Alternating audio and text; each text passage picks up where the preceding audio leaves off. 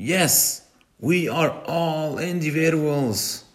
Ja, wir alle sind Individuen.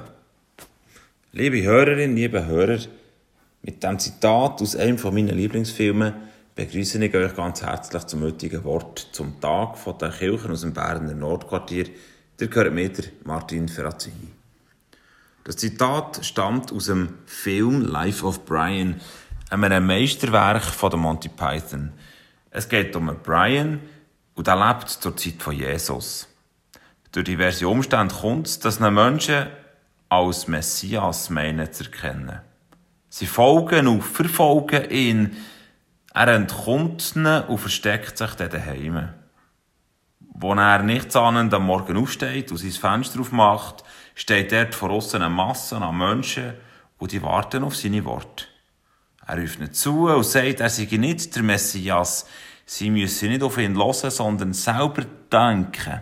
You are all individuals, ruft er. Ihr alle seid Individuen. Und als Antwort kommt eben das, was wir als Zitat gehört haben. Alle miteinander in einem einstimmigen Sprechchor. Yes, we are all individuals, rufen sie miteinander. Der Kontrast könnte kaum grösser sein. In einem Kontrast steht auch die heutige Tageslosung.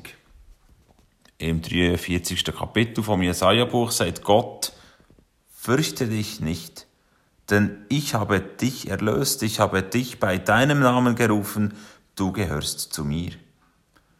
Hier haben wir keine grosse Masse, kein Sprechchor, wo als ein einzelnen Organismus tut, als wären alles eigene und selbstständige Individuen. Hier ist es nicht absurd, sondern intim. Hier geht der Blick auf einzelne Menschen, auf Individuen. Gott begegnet uns hier ganz intim, ganz nach und persönlich. Gott wird hier zu einem Gegenüber, der mit uns eine Berührung eingeht. Ich habe dich bei deinem Namen gerufen und du gehörst zu mir. Gottes Rufen ist ernst gemeint, fair und anerkennend. Es ist nicht ein kontrollierendes Rufen, hat nichts mit zurück oder anbingen zu tun, auch wenn dieser Aspekt vielleicht manchmal schon zum Tragen kommt. Was es voraussetzt, ist eine Individualität, eben eine Wiedererkennbarkeit, ein persönlicher Name. Das ist ja gut und recht.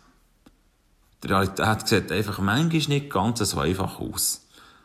Hört mal, wie sie in meiner Konfklasse aussieht. Das ist nämlich, nämlich manchmal recht verwirrend.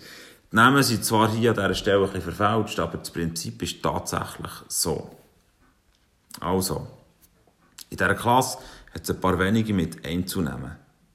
Da hat es zwei Nathalies, ein Mirja und ein Mirjam, ein Matthias, ein Matthias, ein Mattia und ein Matt. Wie soll man da noch nachkommen? Wie soll man die voneinander unterscheiden? Natürlich. Wenn man sie anschaut.